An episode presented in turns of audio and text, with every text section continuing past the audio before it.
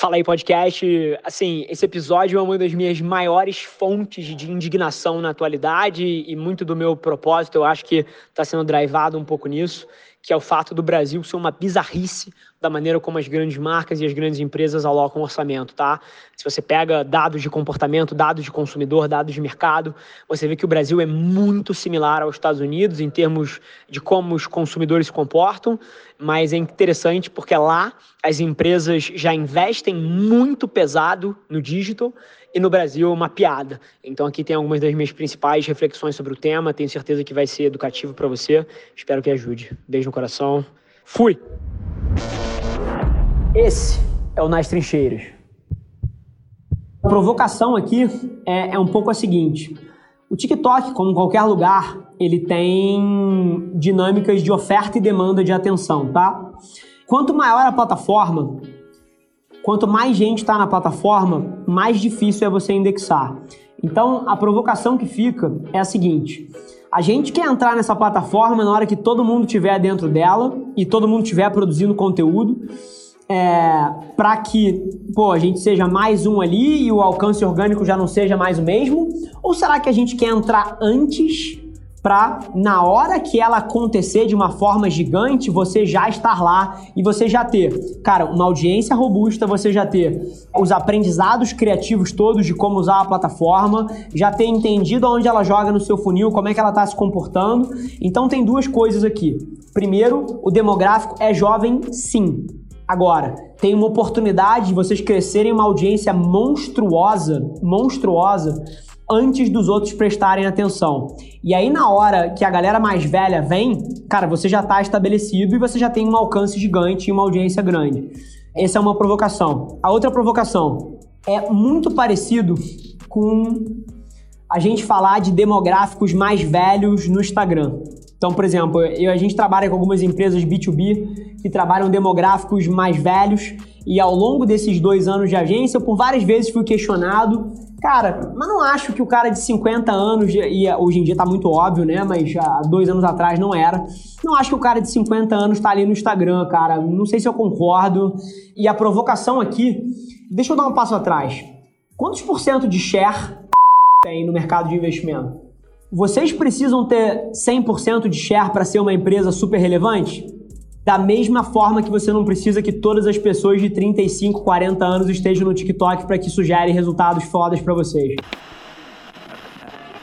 E é engraçado, cara, como, porra, os Estados Unidos têm as mesmas dinâmicas. Tem os baby boomers que viam TV, tem, pô, alta penetração é, de smartphone na economia. E, pô, e o digital lá já aconteceu, né? O orçamento de digital lá é 75%, sei lá, é uma grosseria. Aqui no Brasil ainda está invertido e você pega a, a, penetração de smartphone, cara, acho que nos Estados Unidos é 79%, no Brasil é 72%. Tipo assim, tá lá já, é, é a mesma merda. É, o consumidor no Brasil vê, se eu não me engano, 50% mais de conteúdo na internet do que o americano. A gente passa 9 horas e meia, o americano passa 6 horas, se eu não me engano, no, no consumindo internet. É, e, cara, e o nosso orçamento não foi. Assim, e aí você começa a se provocar das engrenagens da economia, né? O poder da Globo, os relacionamentos das agências, os sistemas legados, rebate, BV. Cara, é bizarro isso. Mas é curioso como em termos de alocação de tempo e orçamento, essas plataformas elas, elas têm dinâmicas que já estão provadas, né? Elas começam com um alcance orgânico tremendo. Se você entra no meu TikTok agora, as minhas últimas sete publicações tem mais de 150 mil visualizações em cada vídeo, ou seja, bateram mais de um milhão de views. E, e, eu não botei um centavo de mídia nas costas disso. E o LinkedIn tem uma dinâmica parecida, está começando a ficar mais perversa agora, mas o, o, fato é que todas elas começam com alcance orgânico gigante e ao longo do tempo elas suprimem isso. Então é um trabalho constante de você estar tá encontrando a próxima fronteira, porque essas plataformas elas mudam o comportamento em, em questão de meses. E aí o que acontece é que se você deixa para mudar só na hora que você foi suprimido organicamente, quando você mudar, você ainda vai ter o tempo de rampeamento, de entender qual é o criativo que funciona, entender como melhor indexar o teu conteúdo e provavelmente você vai se atrasar mais uma vez.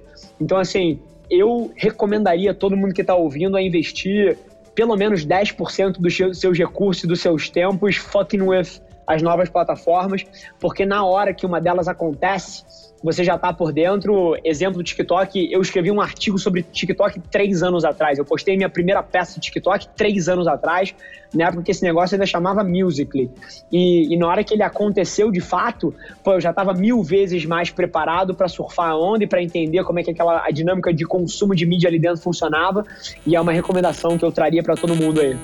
E, e assim, acho que a temática da semana tá, não é uma coisa nova para mim mas é muito na ótica de você ligar um pouco menos para os números e focar, cara, na profundidade. É ligar um pouco menos, e eu, eu, vejo muito essa carga emocional nas pessoas de, porra, eu preciso ter 10 mil seguidores, eu preciso ter 20 mil seguidores, eu preciso ter um milhão de seguidores. Eu tava num call com uma grande companhia brasileira hoje, que tem 2 milhões e varada de seguidores, e falam assim, cara, mas eu, eu, eu deveria ter 18 milhões, mas, cara, assim, cara, foca um pouco menos nesse número e foca um pouco mais na profundidade do relacionamento e quanto de alavancagem aquilo ali existe real, tá? Porque um número fantasia, você dizer que você tem 100 amigos, cara, não significa que você é uma pessoa feliz.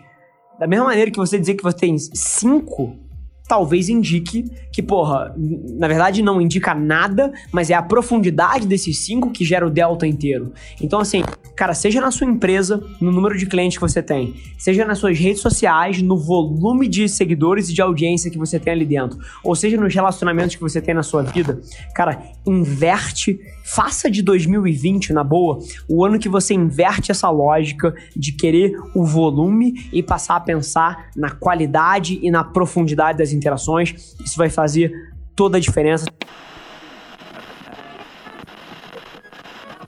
A Avelar está explodindo hoje em dia explodindo. Assim, hands down. Assim, a gente está construindo um monstro aqui, isso aqui já aconteceu. Se, se você ainda não acredita, você senta na sua cadeira e você espera, porque a gente vai ser a maior agência do Brasil nos próximos anos. Mas assim, isso tudo está sendo construído ao longo de muito tempo, muito trabalho e 100% disso focado em profundidade e não em alcance. Então, na hora que você realiza isso, você começa a inverter a forma que você olha para as suas métricas e você vai começar a plantar as sementes certas para chegar onde você quer. E uma semana fantástica para gente. E eu espero que sua família esteja segura, suas pessoas que você ama estejam seguros, porque todo o resto é secundário. Mas aqui a gente não parou, o Brasil não parou. E na hora que você realiza isso, você começa a flipar as coisas. Esse foi mais um episódio da nossa experiência em áudio. E como eu já falei, eu adoraria saber que você está gostando do que a gente está compartilhando por aqui. Então não esquece, se você está tirando valor desse conteúdo, ia significar o um mundo para mim, que você tirasse um print da sua tela, postasse no Stories me marcando e aproveita para ir na sua plataforma favorita também e deixar um rating de cinco estrelas e um comentário lá, ajudando a gente a construir essa comunidade tão vibrante que move o Brasil para frente através do empreendedorismo e que fala desse Brasil que dá certo. É um prazer ter vocês comigo e a gente se no próximo episódio do podcast.